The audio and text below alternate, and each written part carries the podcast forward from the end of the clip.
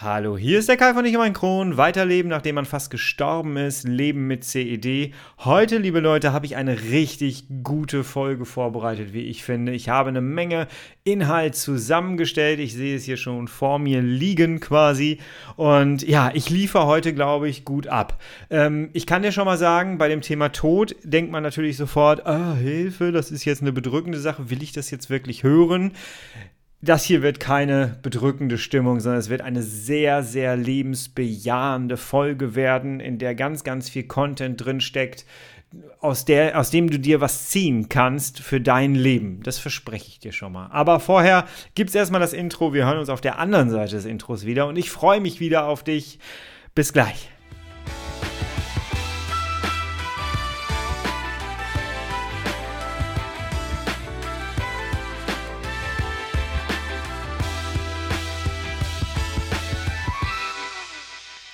Herzlich willkommen zu einer weiteren Ausgabe von Ich und mein Kron, dein Kronpott.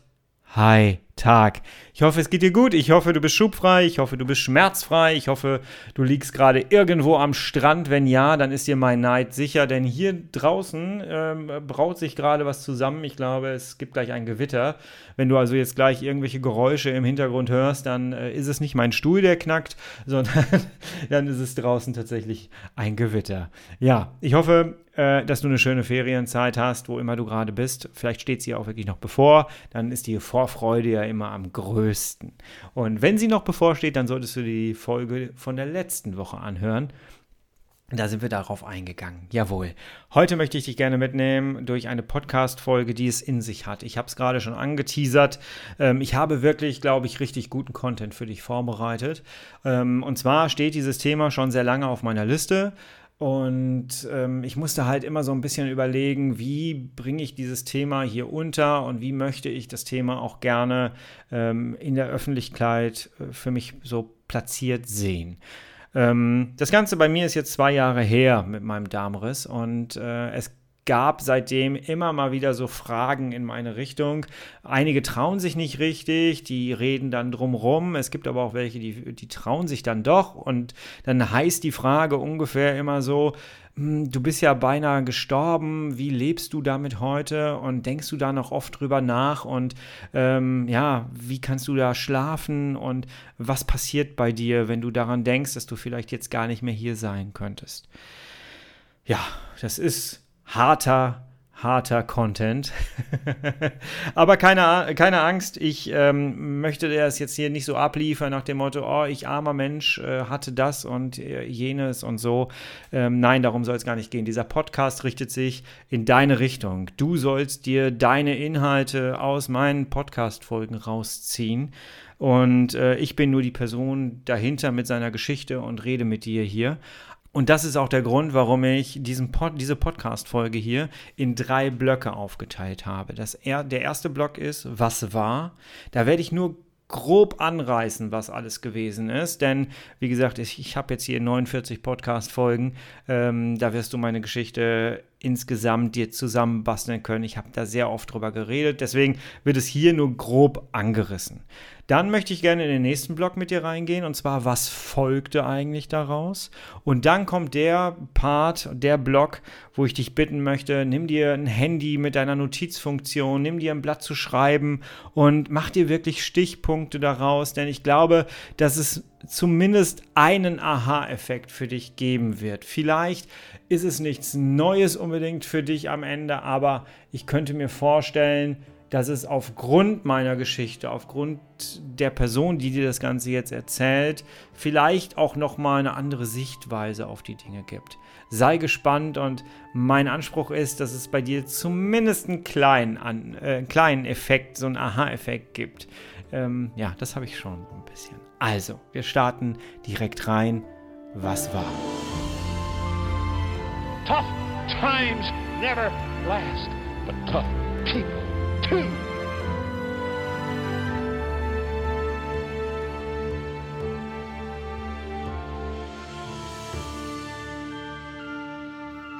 Eigentlich fing mein Hochzeitstag, mein erster Hochzeitstag richtig gut an. Wir hatten uns einen sehr, sehr schönen Tag gemacht. Ich weiß, dass ich damals schon krankgeschrieben war und ähm, weil es mir einfach zwischendurch nicht gut ging. Ich hatte kaum noch Kraft, ich hatte sehr stark an Gewicht abgenommen und ja, es war nicht so toll, aber der Tag an sich war eigentlich ganz schön. Ich kann mich daran erinnern, dass es sonnig war und dass wir eigentlich einen ganz schönen Tag gemacht haben. Wir waren viel spazieren, wir sind draußen rumgefahren und hatten abends einen Termin zum Essen und zwar in dem Lokal, wo wir unsere Hochzeit ein Jahr vorher gefeiert haben. Und dort hatte ich ähm, Spargel gegessen, weil wir im Mai geheiratet haben. Und das ist ja die Spargelessenszeit. Und ja, ich weiß, dass das Essen total lecker war. Drei Wochen vorher hatte ich meine Diagnose Morbus Crohn bekommen, wurde nicht richtig aufgeklärt. Und ähm, ja, wusste nicht, dass ich diesen Spargel hätte vielleicht nicht mehr essen dürfen. Habe ich getan, habe im Lokal noch gemerkt, irgendwas stimmt hier nicht. Die Schmerzen, die ich plötzlich hatte, die waren ganz anders. Also die waren so richtig anders. Das tat richtig weh. Und ähm, wir sind dann relativ schnell, weil ich gesagt habe, ich muss nach Hause. Und dann haben wir schnell bezahlt, wir sind nach Hause gefahren. Ich bin sogar noch gefahren. Ähm, was aber noch ging zu dem Zeitpunkt. Aber ich habe während der Fahrt schon gemerkt, wow, das äh, tut weh. Und ähm, ja, zu Hause habe ich dann die Krämpfe gehabt und äh, bin dann auf dem Boden quasi zusammengebrochen, habe meiner Frau nur gesagt, äh, ruf, die, äh, ruf den Notarzt. Hat sie aber schon gemacht. Ähm, da hatte sie schon lange den Hörer an, am Kopf und äh, ja, und dann ging eigentlich alles sehr schnell und ähm, ich bin ins Krankenhaus gekommen und die haben mich dann als allererstes äh, zum Röntgen geschickt und haben dann gesehen, dass ich tatsächlich einen angerissenen Darm hatte. Und die haben mir sogar den Riss noch ein bisschen gezeigt. Ich hatte zu dem Zeitpunkt, weil ich so unter Schmerzen war, überhaupt gar nicht, äh, gar kein Gefühl dafür. Ich wusste gar nicht, was, was, was das heißt für mich. Ne? So, und dann, ich habe gesagt, ich mache das Ganze kurz, äh, hatte ich tatsächlich ein paar Minuten später den Darmriss, den ich so nie wieder vergessen werde. Ähm, das ging recht schnell und ab dann ging es auch recht schnell. Ich hatte bis dahin schon sechs Morphium-Spritzen drin. Die Schmerzen wurden kein bisschen besser, kann ich dir sagen. Äh, ich habe davon nichts gemerkt. Ich, äh, hatte, ich hatte kaum noch Wahrnehmung, das weiß ich, weil Morphium halt nun mal ziemlich krass ist aber ähm, ich konnte mich auch nicht mehr vom Bett runter bewegen auf ein anderes. Ähm, aber als dann der Darmriss tatsächlich, als der Darm richtig gerissen ist und die Säfte rausgelaufen sind, ähm, das war das Schlimmste, was ich in meinem ganzen Leben jemals erlebt habe. Und ähm, ja, und dann weiß ich noch, haben sie mich rausgeschoben Richtung OP und ähm, da bin ich dann irgendwann, habe ich keine Erinnerung mehr. Und dann bin ich halt aufgewacht und als ich aufgewacht bin, lag ich auf der Intensivstation, hatte eine Bauchfellentzündung, eine Magensonne, eine Blutvergiftung und ein Stoma mit vier Quadranten, Iliostoma. Und ich hatte keine Ahnung, was das ist. Ich habe irgendwann nachts, äh, habe ich dann eine, eine, Krankenschwester an meinem Bett gebeten und habe sie gefragt, ob ein Stoma ein künstlicher Darmausgang ist.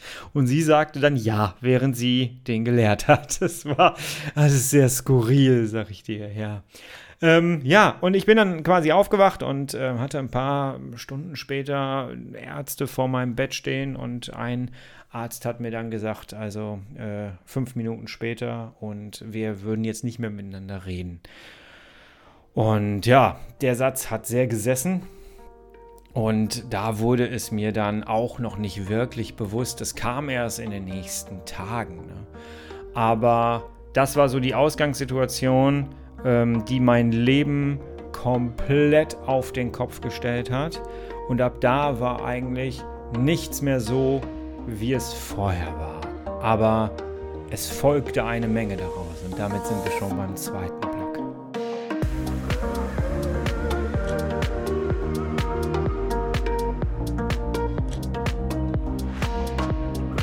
Ich kann heute tatsächlich sagen, dass ich kein Trauma von der ganzen Sache bekommen habe. Die ersten Nächte waren anders. Ich erinnere mich an eine, an eine Nacht. Das war so die, das muss die dritte Nacht auf der normalen Station gewesen sein ungefähr. Und ähm, da hat es in meinem Kopf tatsächlich äh, Klick gemacht. Und da habe ich begriffen, ich habe gerade überlebt. Und da habe ich tatsächlich das erste Mal so richtig angefangen rumzuheulen. Und ähm, ich bin da wirklich, wer schon mal im Krankenhaus war, weiß, die wichtigste Schwester ist immer die diensthabende Nachtschwester. Das ist wirklich ähm, die wichtigste eines ganzen Tages. Du brauchst nachts vernünftige, gute Leute, zu denen du einen Draht aufbauen kannst. Und die hat es mitgekriegt und die war dann sehr lange bei mir. Obwohl sie hätte gar ich glaube, sie hätte gar keine Zeit dafür gehabt. Aber sie hat sich die genommen und ich bin ihr bis heute zutiefst dankbar dafür. Sie war bestimmt eine Stunde bei mir. Und ähm, ja, das war ein sehr, sehr wichtiger Augenblick. Und ähm, ab da äh, kam so eine kleine Welle des Selbstmitleids auch auf mich zu. Ich war völlig überfordert mit dem, was ich hatte und ähm, ja, wusste gar nicht, was jetzt eigentlich so auf mich zukommt. Und irgendwann stand dann der erste Stomatherapeut vor mir. Ähm, ich habe mal einen, äh, einen, Pastor dann aus dem Zimmer gejagt. Willst du halt auch nicht haben. Ne? Also, was folgte, war, ich hatte kein Trauma von der ganzen Sache. Ähm, aber natürlich habe ich darüber nachgedacht. Ähm, ich hätte beinahe meine Frau an meinem ersten Hochzeitstag verloren. Oder besser gesagt, meine Frau hätte mich verloren. Und es ist nicht so, wie man das immer in Serien sieht, dass man sich dann nochmal verabschieden kann. Und nee, sie hätten mich rausgefahren und das wäre es gewesen. Wir hätten gar keinen Punkt gehabt, wo wir uns hätten Tschüss sagen können. Und das alleine in meinem Hinterkopf, das war wirklich schwierig. Und ähm, ja, zu wissen, ich hätte keinem mehr Tschüss sagen können. Ich hatte an dem Tag keinen wirklichen Kontakt zu Menschen. Und ähm, das war etwas, worüber ich sehr viel nachgedacht hatte, ja. Und ich bin heute sehr froh darüber, dass ich keinen Psychologen gebraucht habe und dass ich keine Psychopharmaka benutzen musste. Man hat versucht, mir die zu geben, ähm, darüber habe ich, glaube ich, auch schon mal erzählt. Ähm, das war am Anfang, denn ich bin in so eine Panik geraten. Ich hatte ein ZVK gelegt bekommen, äh, oben in der Schulter. Das war noch während der OP. Und der hat sich dann plötzlich entzündet. Und ich ähm, zu all den anderen Entzündungen. Ne? Und ich habe dann Fieber bekommen. Und der Körper hat gegen diesen ZVK gekämpft. Und weil ich Fieber bekommen habe, habe ich plötzlich Panik gekriegt, dass jetzt alles wieder schlimm ist und dass ich jetzt schon wieder sterben muss. schon wieder sterben muss. Ähm, ja, da habe ich ein bisschen Panik bekommen. Und äh, die Folge war, dass man mir dann äh, Psychopharmaka angeboten hat. Und ab dem Zeitpunkt habe ich tatsächlich für mich gemerkt, weil ich meinen beruflichen Background habe und ich mich doch recht gut mit äh, Psychopharmaka auskenne, ähm, ja, habe ich recht schnell für mich erkannt, Moment mal, das kennst du so ein bisschen. Du musst jetzt dein Wissen aus deiner, deinem ganzen beruflichen Kontext jetzt anwenden. Du brauchst das jetzt. Und das hat tatsächlich gut funktioniert. Ich konnte sehr, sehr viele Sachen abrufen, die ich mit anderen Menschen erarbeitet habe, die ich selber studiert habe, die ich selber gelernt habe. Und das hat mir in dem Moment wirklich geholfen. Das hat auch dazu geführt, dass ich tatsächlich kein Trauma bekommen habe. Viele Leute haben mich gefragt, äh, wie kann es sein, dass du da nachts nicht aufgewacht bist und äh, schweißgebadet warst und so. Ich bin schweißgebadet aufgewacht, das kam da mehr vom Novalgin als äh, von meinen Gedanken. Tatsächlich ist es so, ich bin nicht einmal mit Albträumen irgendwie aufgewacht und ich bin da sehr, sehr dankbar. Und wenn man mich jetzt fragt, was hast du da gemacht, dass du das hinbekommen hast, dann ist meine Antwort eigentlich die, dass ich alles zugelassen habe. Ich habe recht schnell begriffen für mich und gefühlt, dass äh, der Weg erstens sehr lang sein wird. Das haben mir auch genug Leute gesagt zu dem Zeitpunkt. Ähm, und dass er in bestimmten Stationen ablaufen wird. Und ich wusste, jetzt ist die Station, wo ich alles zulassen muss ähm, wo ich meine Hilflosigkeit auch zulassen muss. Und glaub mir, das war nicht so leicht ähm, für jemanden, der gerne die Kontrolle behält, der gerne alles, alles äh, regelt, der gerne, ähm, ja, der eigentlich immer so in dieser Expertenrolle auch war. Ne? Als Sozialarbeiter bist du das halt irgendwann. Und dann bist du der Lösungsgeber für andere Menschen, die deine Hilfe haben möchten. Und jetzt bist du aber dann plötzlich in einem Rollenwechsel, weil du selber Hilfe brauchst. das war am Anfang ein Prozess, der sehr, sehr schwer war, aber ich glaube, dass das mein Schlüssel war. wenn ich Bock hatte, zwei Stunden zu heulen, dann habe ich zwei Stunden geheult. Wenn ich Bock hatte, irgendwie äh, keinen um mich zu haben, weil ich für mich alleine sein wollte, dann habe ich das kommuniziert.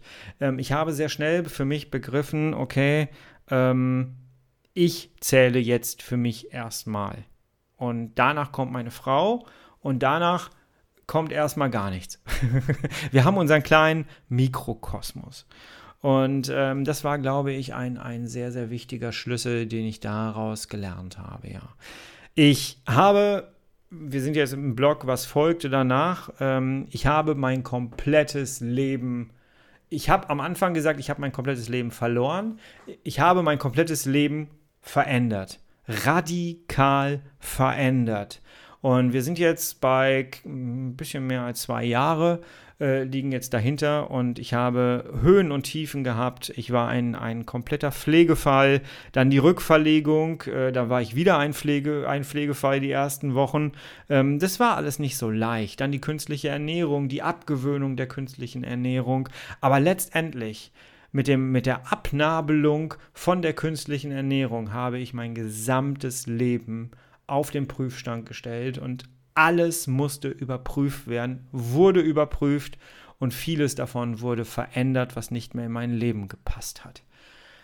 Ich habe mein berufliches Leben komplett hinterfragt und habe wichtige Entscheidungen getroffen. Was ist noch wichtig in meinem Leben?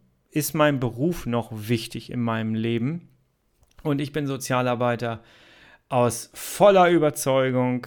Ich habe das gemacht, weil ich im, Betreuungswesen gearbeitet habe als Zivildienstleistender. Ich habe mit sämtlichen äh, Psychosen, die es gibt, gearbeitet. Ähm, ich habe äh, viele Sachen kennenlernen dürfen und habe dort dann entschieden, das ist das, was ich machen möchte. Ich möchte beim Menschen einen Unterschied bewirken. Und sich dann zu entscheiden, da mittelfristig rauszugehen aus diesem Beruf, das ähm, hat mich wirklich sehr, sehr viel Emotionen und sehr viel Energie gekostet, muss ich sagen. Aber ich kann dir sagen, es ist die richtige Entscheidung. Ich habe einen Plan für mich. Ich weiß, wo ich jetzt hin möchte. Ähm, das erstmal selber anzunehmen, ist sehr, sehr schwierig. So, und jetzt habe ich genug von mir geredet. Jetzt geht es in deine Richtung. Was kannst du eigentlich dir für dein Leben daraus ziehen? Und jetzt Notizen.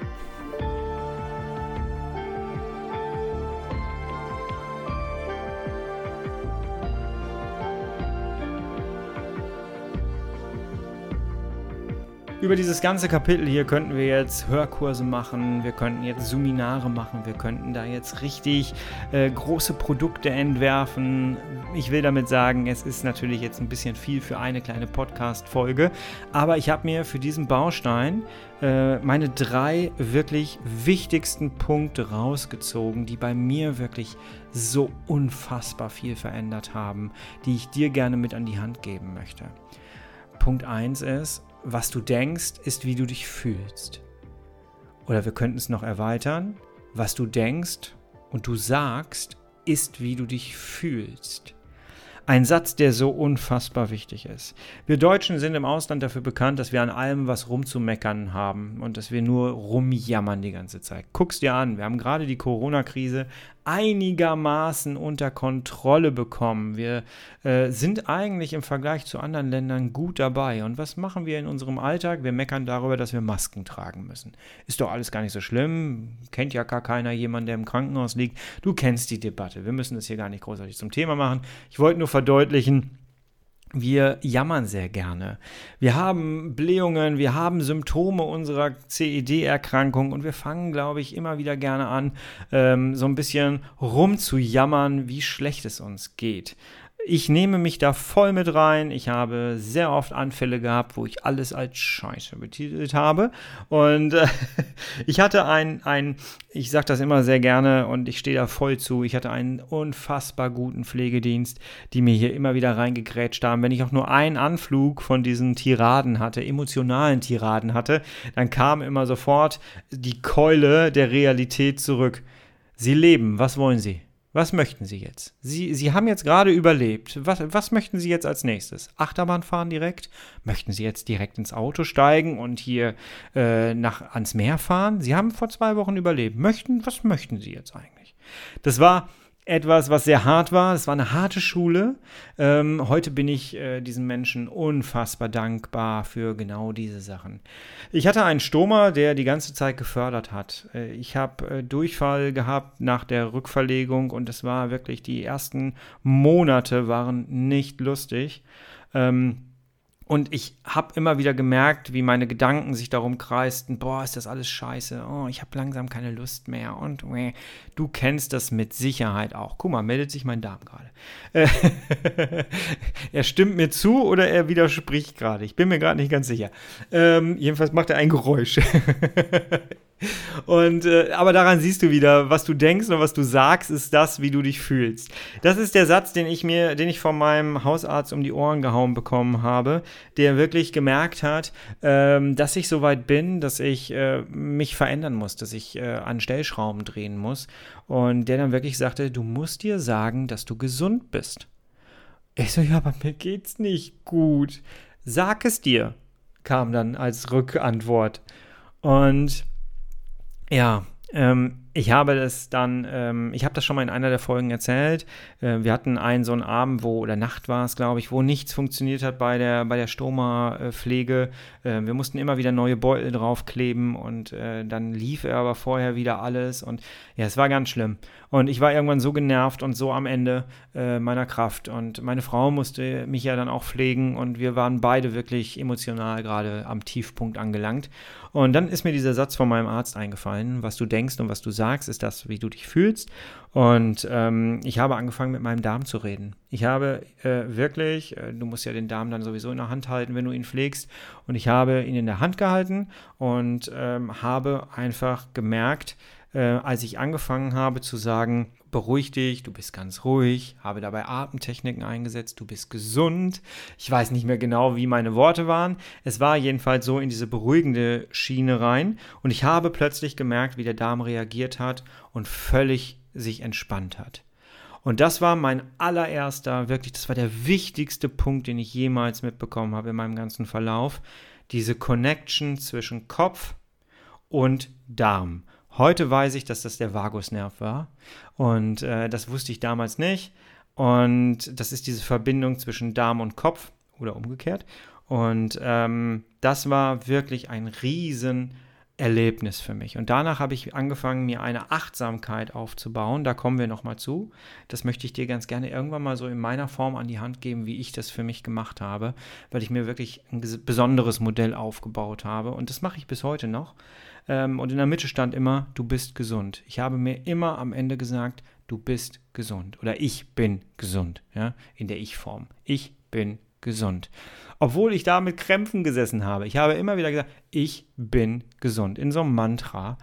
Und was soll ich sagen? Ich habe gemerkt, als ich das regelmäßig jeden Tag gemacht habe, so Achtsamkeitsübungen, habe ich gemerkt, dass es immer besser wurde. Ich wurde immer ruhiger, ich wurde immer entspannter, mein ganzer Organismus wurde entspannter und der Körper, so habe ich es gefühlt, ne? das ist jetzt meine subjektive Geschichte, war auf Heilung aus und hat dann so wirklich, es war wie so ein Schalter, der umging und so dieses, ich erhole mich jetzt. Und das war ein Moment großartig, kann ich dir sagen. So, zweiter Baustein.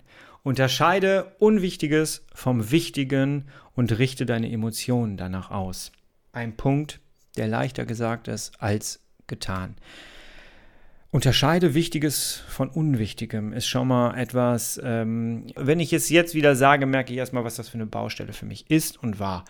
Ich äh, war jemand, der sich, äh, ich, ich mag keine, keine Ungerechtigkeit in vielen Fällen. Und ähm, ich bin aber nun mal beruflich auch äh, mit vielen Ungerechtigkeiten immer wieder in, ähm, konfrontiert worden. Und ähm, wenn zum Beispiel Menschen, die mir anvertraut worden sind, äh, mit denen ich zusammenarbeiten sollte, die ich wieder in ihre Stärke zurückführen sollte, ähm, von anderen, von jemand Dritten schlecht behandelt worden sind und ich dann wieder äh, von vorne anfangen durfte, Ähm, das war etwas, ähm, wo ich mich dann auch sehr, sehr gerne vor die Menschen immer gestellt habe und so. Aber das macht halt auch etwas mit einem selbst dann. Und ich habe sehr wenig hinterfragt, ist eigentlich das Thema, worüber ich mich jetzt gerade aufrege, wichtig oder ist es unwichtig? Gutes Beispiel ist, ich habe mich über eine, eine Sache, die ähm, passiert ist, kurz bevor ich ähm, den Darmriss hatte, aufgeregt.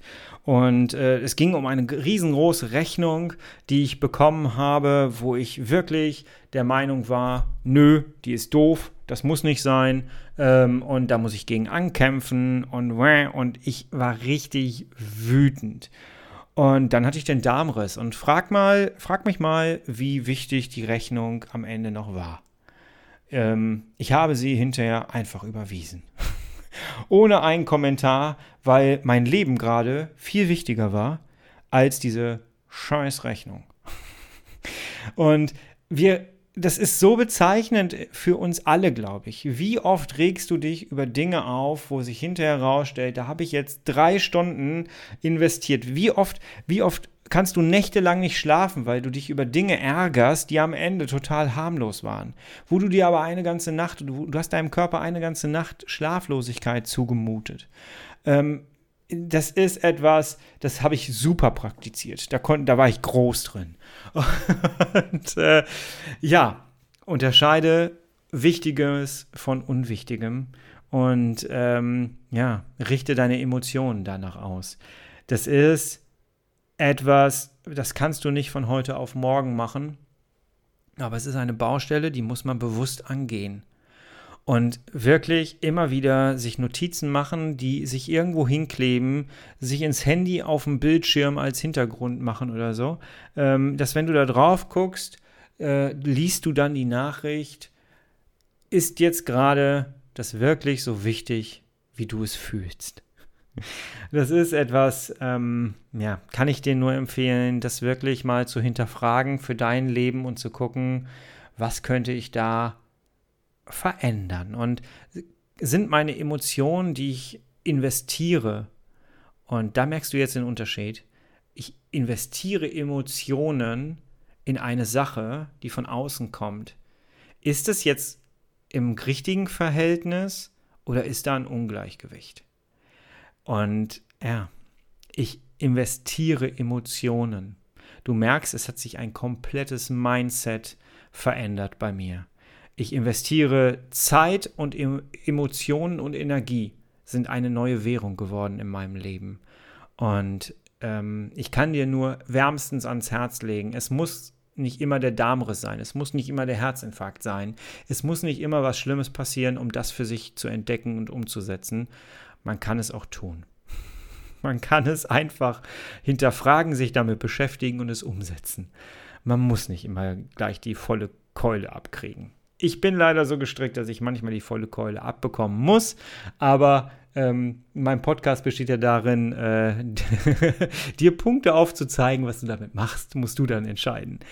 Ja, also nochmal, unterscheide Unwichtiges von Wichtigem und richte deine Emotionen danach aus und hinterfrage es immer wieder.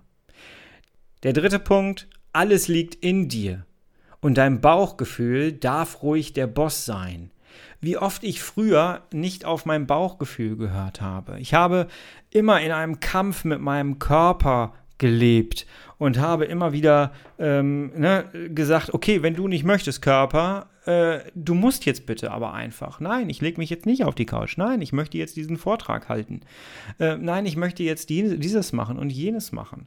Ähm, dabei sagte der Bauch die ganze Zeit, ich brauche aber Ruhe. Und wie oft hast du Entscheidungen getroffen in deinem Leben, wo du das Gefühl hattest, das ist nicht die richtige Entscheidung. Aber du hast es trotzdem gemacht, weil du nicht auf dein Bauchgefühl gehört hast, sondern auf deinen Kopf.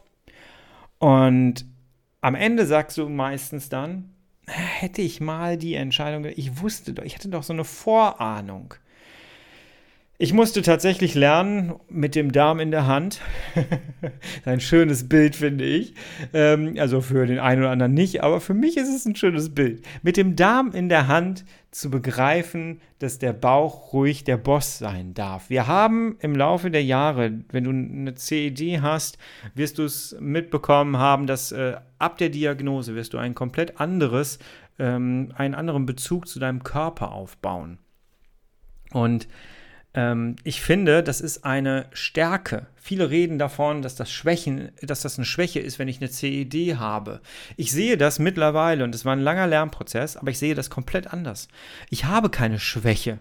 Ich habe eine Stärke, denn ich höre auf Signale, die mein Körper mir gibt. Wie viele Menschen laufen da draußen rum und müssten eigentlich ähm, komplett anders handeln, weil sie kurz vor einem Herzinfarkt stehen. Und sie handeln nicht anders.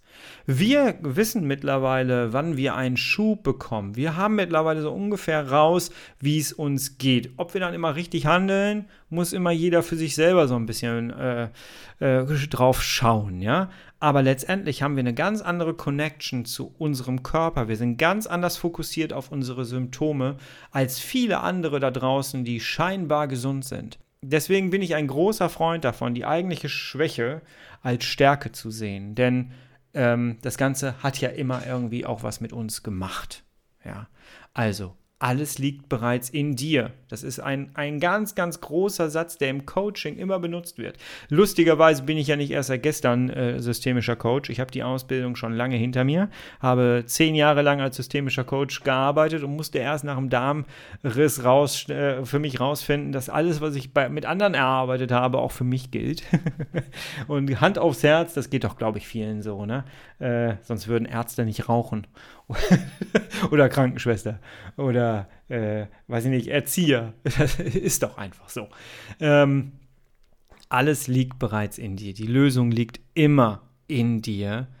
Und du darfst auf dein Bauchgefühl hören. Und du darfst deinen Bauch als Chef im Ring bezeichnen und auch so ansehen und ihn auch in diesen Status heben.